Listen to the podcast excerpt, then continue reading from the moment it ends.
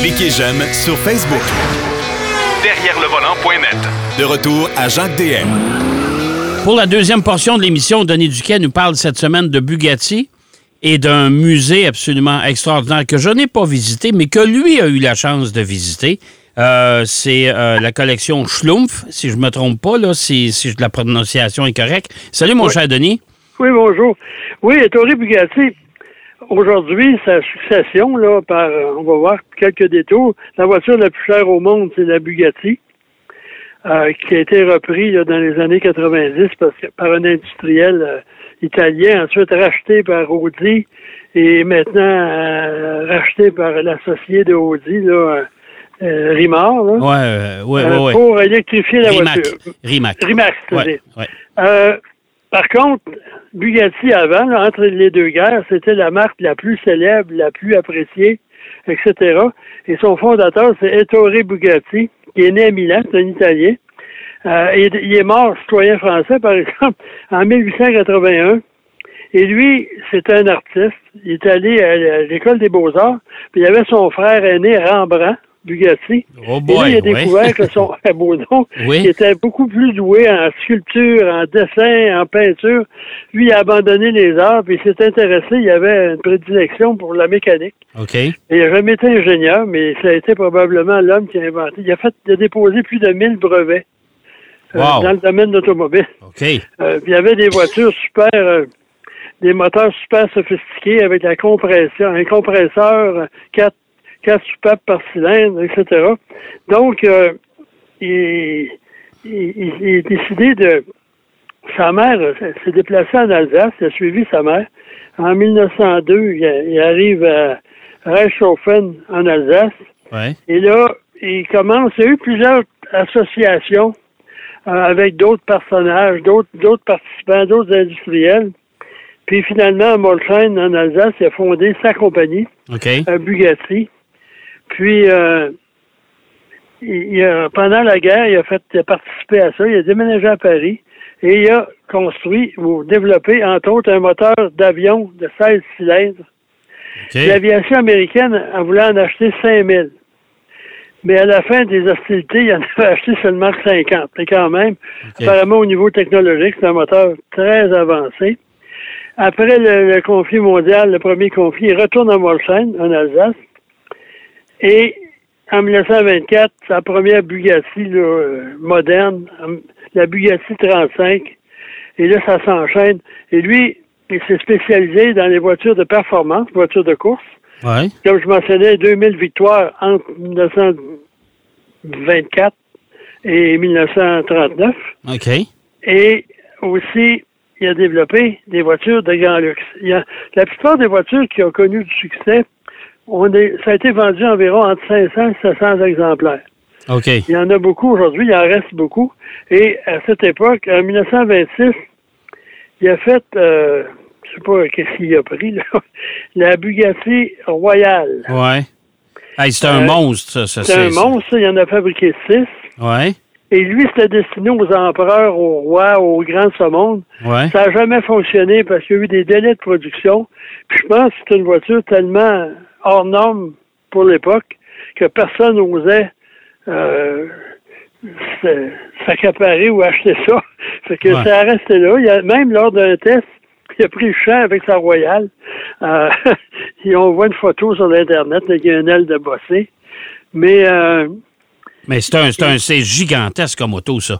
C'est magnifique, remarque. C'est une œuvre d'art, là, dans le fond, là. ouais. Mais euh, c'est gigantesque, là. Mais par contre, euh, c'est- dommage parce que son fils Jean Ouais. est venu euh, euh, travailler avec son père et lui, c'est un homme encore plus ingénieux que son père. Ouais. Puis à la fin, là, juste avant le conflit mondial, le deuxième conflit mondial, c'est Jean qui, qui gérait la compagnie, qui avait des idées. Ouais. Et là, il y a le fameux coup, célèbre coupé Atlantique Ouais. que Ralph Lauren avait acheté, a fait restaurer là, la voiture euh, avec euh, le coupé très, Il y en a, il y, élégant. il y en- a, que- il y en, il y en a quoi, deux, trois copies, je pense, à la planète de ça, Ouais, cette il y a deux, trois, puis même à Montréal, à, excusez, à Toronto, il y a une compagnie qui en a fabriqué un- une réplique. Ouais. Malheureusement, Jean, il faisait de la course automobile et est décédé en 1939. Mhm. Euh, et Bugatti a gagné aussi aux 24 heures du Mans. Mais lorsque le conflit est arrivé, le deuxième conflit mondial, Toré a décidé de tout déménager ses- sa machinerie à Bordeaux parce qu'il avait peur que les Allemands, l'Alsace, c'est pas loin d'Allemagne. Non. Euh, finalement, les Allemands ont, ont confisqué ces usines à Molsheim, ont, ont produit des, euh, euh, du matériel de guerre. Après la guerre, les Français ont refusé de lui rendre ses installations pour collaboration. Il y a eu des procès, etc. Puis lui, ben, il était ruiné et épuisé. Il meurt en 1947 dans la région de Paris. OK. Et euh, ça se termine comme ça. Puis on a essayé de ressusciter la marque avec succès. Ouais. Puis incidemment, les, les coussons, là, le Bugatti, là, euh, en forme de, de fer à cheval inversé, c'est Ouais. justement, Ettore avait la passion pour les chevaux. Puis quand il a décidé de faire son, son écusson, son- il a décidé de prendre un fer à cheval, puis de l'adapter, puis c'est devenu Bugatti. Bon, alors ça veut dire qu'il n'a pas, il a pas vécu de sa fortune, lui, là, euh, Ettore non, Bugatti? mais euh, il a été très, il y a une période très, puis c'est un homme qui il inventait continuellement. C'était un artiste. Même ses moteurs, c'était des œuvres d'art. C'était OK. travaillé, c'était guilloché. Euh, pas au niveau mécanique, c'est la même chose. C'est quand même, dans l'histoire de l'automobile, c'est probablement la marque la plus prestigieuse, indépendamment de Ben, encore, encore aujourd'hui, euh, une, une Bugatti Chiron, exemple, ça, ça vaut des millions de dollars. Là, tu sais, Ça vaut c'est- 4 millions d'euros. Imagine-toi, là, tu sais, c'est... c'est- une voiture, c'est la première voiture de production à atteindre plus de 400 km heure. Ouais. Puis pendant un certain temps, la voiture avait les capacités qu'un moteur de 1600 chevaux, à un moment donné, un, Ouais. un 16 cylindres, mais on n'avait pas les pneus pour aller à cette vitesse-là, pour une voiture de, de série. là. Bref, euh, quand même, ça permet à Bugatti de, de, de survivre, de, de continuer à un niveau quand même, là, c'est le- comme on dit en France, c'est le top du top euh, à tous Ouais. les niveaux, ouais. au prix, en performance. Moi, j'en ai déjà conduit une. Euh, puis, euh, disons que c'est pas une expérience qui... C'est plus traumatisant que conduire une voiture à l'époque, c'était 1 500 000, je pense. Ouais. J'avais toujours peur d'aller. Puis là, en plus, c'était avec une de mes amies là, qui était à- à- qui dirigeait la, la revue automobile. là, puis en tout cas, j'étais là. Puis là, il y avait à peu près 7-8 euh, mécaniciens, un ingénieur Ouais. qui nous accompagnait. Puis fallait pas faire, allez pas trop vite, faites pas ci, faites pas ça. Mais au moins, je peux dire que j'en ai conduit une. Bon. À défaut de pouvoir en acheter. Oh, arrivera regarde, de, de toute façon. Puis, euh, de, toute façon, le- la compagnie a été vendue. Euh, ben, je pense qu'Audi est encore là-dedans. Oui, oui, Euh, Audi a cédé. ouais. Était majoritaire, mais a cédé ses parts majoritaires à, à À la Rimac. compagnie, à Rimac, parce Ouais. que Rimac, c'est la compagnie probablement la plus avancée Ouais. au niveau de haute performance en, en fait de voitures électriques. C'est ça. Donc, ça permet aux Audi de ne pas avoir à investir des millions, des milliards même, pour convertir la, la, euh, la Bugatti en De voiture toute électrique. façon, la, la production de Bugatti est tellement petite.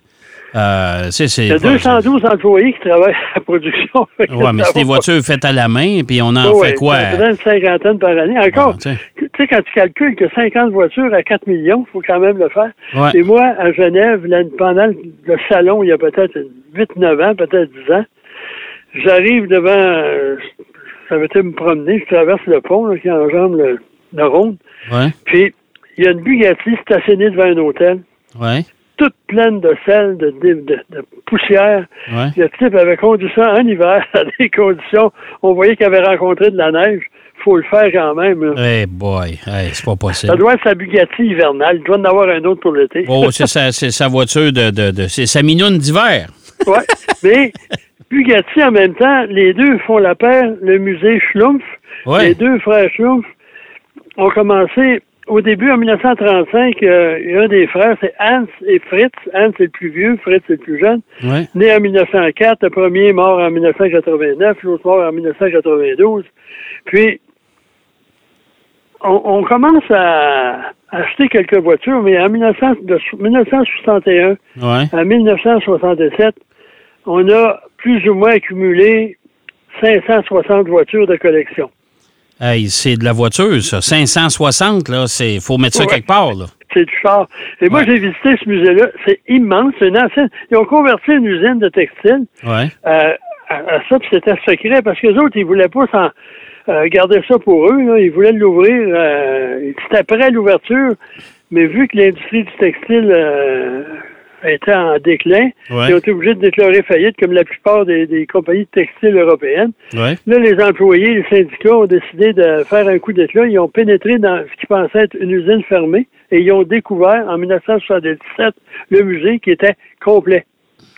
Et la présentation, c'est toutes des allées avec des gravats. C'est très, très euh, structuré. Puis en plus, il y a, il y a des candélabres, des, des, des, je peux dire, des poteaux d'éclairage là, pour Ouais. un pont. Le pont Alexandre III à Paris, ils en ont fait, je pense, euh, ils, ils ont reproduit ça à plusieurs centaines d'exemplaires, puis il y en a pour chaque voiture pour l'éclairer. Ça fait partie du décor. Et il y a le plus gros orgue de, bar- le plus gros orgue de barbarie au monde Ah, ouais. qui fonctionne. C'est immense. Puis moi, lors de ma visite, cette visite de presse euh, avec les constructeurs euh, européens, on avait dit type, ça fonctionne, ça. Il dit, oui, il a parti ça. Hey, ça c'est doit le que ça Pas fait. incroyable. Mais Oh, ça, ouais. ça veut dire que les frères Schlumpf, au lieu de sauver les compagnies, eux autres, ils, ils prenaient l'argent de la compagnie pour acheter des autos.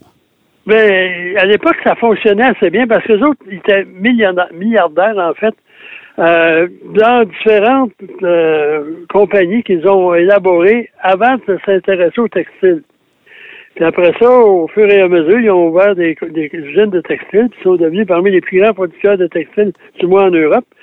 Mais c'est euh, la crise économique qui les a fait planter, pas nécessairement ce qu'ils ont acheté comme voiture. là. Il y en ont.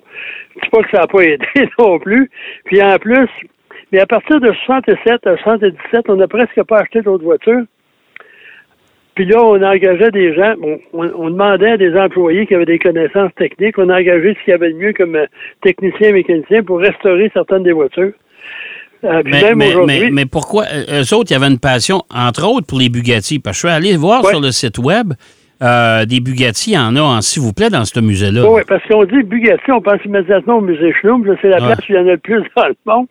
Puis, euh, il y a des modèles excessivement rares. Il y en a d'autres, des Bugatti, quand même, ça ça court pas les rues, mais il y en a. Moi, j'ai déjà participé à un rallye des neiges en hiver Ouais. euh, dans les Alpes françaises, puis il y avait plusieurs Bugatti. Mais Ah, quand ouais. tu vois ça, là, c'est des voitures qui valent un million dans la slush, dans la neige. Ça pas de bon sens. mais peu importe. Puis moi, j'ai déjà fait un tour de, de Bugatti, là, euh, je pense le modèle 35, le plus, le plus répandu, c'était une voiture de course. Puis le propriétaire, il conduisait, il dit Fais attention à ton coude. OK. Là, C'est un, c'est cockpit ouvert, c'est la première Ouais. nouvelle que tu sais, tu sors le coude, puis il frotte contre la roue arrière. OK. Y a tellement tout le monde qui avait fait une- un tour de Bugatti, il avait tout le coude noir. Mais euh, c'est assez particulier, mais la façon dont ça a été fait, euh, le gouvernement français a vu l'ampleur de la collection. Ouais. Puis là, les, les, les travailleurs, les autres, ils voulaient que ça soit vendu à la pièce pour pouvoir être remboursé, au moins être payé. Ouais. Le gouvernement français a déclaré, il a inscrit en 78 à l'inventaire des, des monuments historiques. Donc, on ne pouvait pas le toucher, on ne pouvait pas le vendre. Ouais. Et c'était vendu en 1981 au Musée national de l'automobile, qu'on a, qu'on a érigé à la même époque. OK. Le gouvernement s'est dit, on n'est pas pour laisser, un trésor national, on l'a inscrit comme monument. Ensuite, faut vendre ça à qui? Ils ont fondé un musée national. Ben, c'est parce après, que, euh, on parce qu'honnêtement, Denis, vendre, vendre ces voitures-là à la pièce, euh, c'est sûr que demain matin, là, vendre ça, c'est sûr qu'il y a des acheteurs, mais tu viens de dilapider une, une- une- un- écoute, un, Ah, c'est pour ça, le Tu sais, gouvernement, puis même euh, François Mitterrand était impliqué là-dedans. là. Je ne Ouais. vais pas rentrer dans les détails. Puis à un, à un moment donné, euh, euh, le, le- le gouvernement a changé le nom. ouais, C'est marqué section Schlump, parce que là, on a associé ça aux, aux frères Schlump aussi. Ces deux-là sont retraités, c'était des Suisses d'origine, ils sont retournés en Suisse. ouais, Et, non, euh, il- le, le Fritz est allé une fois visiter sa collection qu'on lui avait enlevée, mais sans raison dans un sens. Là. Je veux dire, euh, c'est un peu. Moi, je connais pas la loi française, mais ils ont disait, ils ont, ils ont, ils ont tergiversé, ils ont pris de leur propre argent puis ils l'ont transféré au musée. Musée qui voulait ouvrir au public. Donc, c'est pas une fraude comme telle. non, non. Mais en tout Ben, cas, euh, Ils ont le droit de faire ce qu'ils veulent avec leur argent, là, c'est sûr, là, mais... euh, faut dire que la justice française, il y a des, des à côté qu'on connaît pas non plus. Là. ouais, Comme, par exemple, le plus connu, c'est non-assistance à une personne en danger. Ouais. tu vois quelqu'un qui est couché par terre, puis toi, tu passes, là, tu tu l'aides pas, mhm, puis la personne est peut-être malade, ben si tu te fais attraper, ça va te coûter, euh, tu vas au moins passer aux assises. ouais. Mais, euh, mais, en mais, France, ils ont un juge d'instruction en plus, c'est pas tout à fait comme ici. Bref, Ouais. euh, le musée est ouvert depuis 1982. On peut le visiter en tout temps. Ouais. les jours ouvrables, les heures ouvrables. Et c'est un musée, quelqu'un qui va à, à, à Mulhouse, là, euh, ça vaut vraiment le détour. Ben, je comprends, parce qu'écoute, il y a encore combien de voitures là-dedans, là? Ils, ils disent 460 maintenant, mais il y en a qui sont en restauration, puis même on voit les ateliers de restauration Ouais. qui sont à même le musée. Ouais. Euh, puis même là, euh, le, M. Schlumpf, là, lui, avait des gens qui, euh, qui travaillaient uniquement à détecter, dépister des voitures à acheter.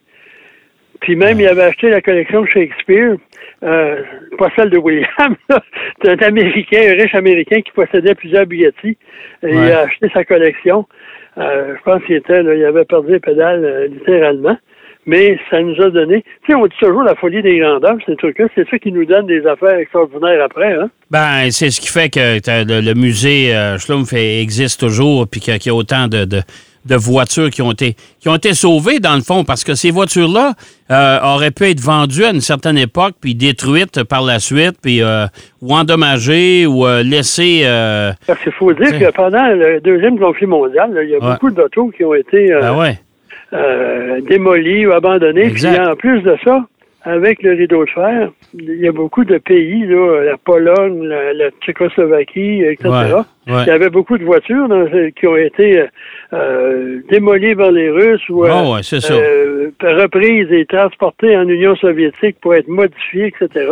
Il y avait même une BMW modifiée par les Russes avec moteur à l'air, refroidi à l'air Oh à mon l'arrière. Dieu Seigneur. Ouais, Pas tellement BMW. Alors, on invite, on invite les gens, le musée Schlumpf, euh, à aller voir ça. Euh, on va peut-être euh, faire un petit quelque chose pour, euh, sur le site web derrière le volant.net.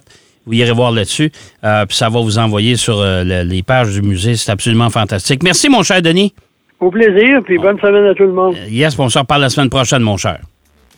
Alors, Denis Duquet qui nous parlait du musée Schlumpf et de Ettore Bugatti. Les deux ne vont pas l'un, ne va pas sans l'autre parce que le musée contient tellement de Bugatti. Alors, on va aller faire une pause. Au retour de la pause, Marc Bouchard va nous présenter son essai de la semaine. Derrière le volant. De retour après la pause. Pour plus de contenu automobile, Derrière le volant.net.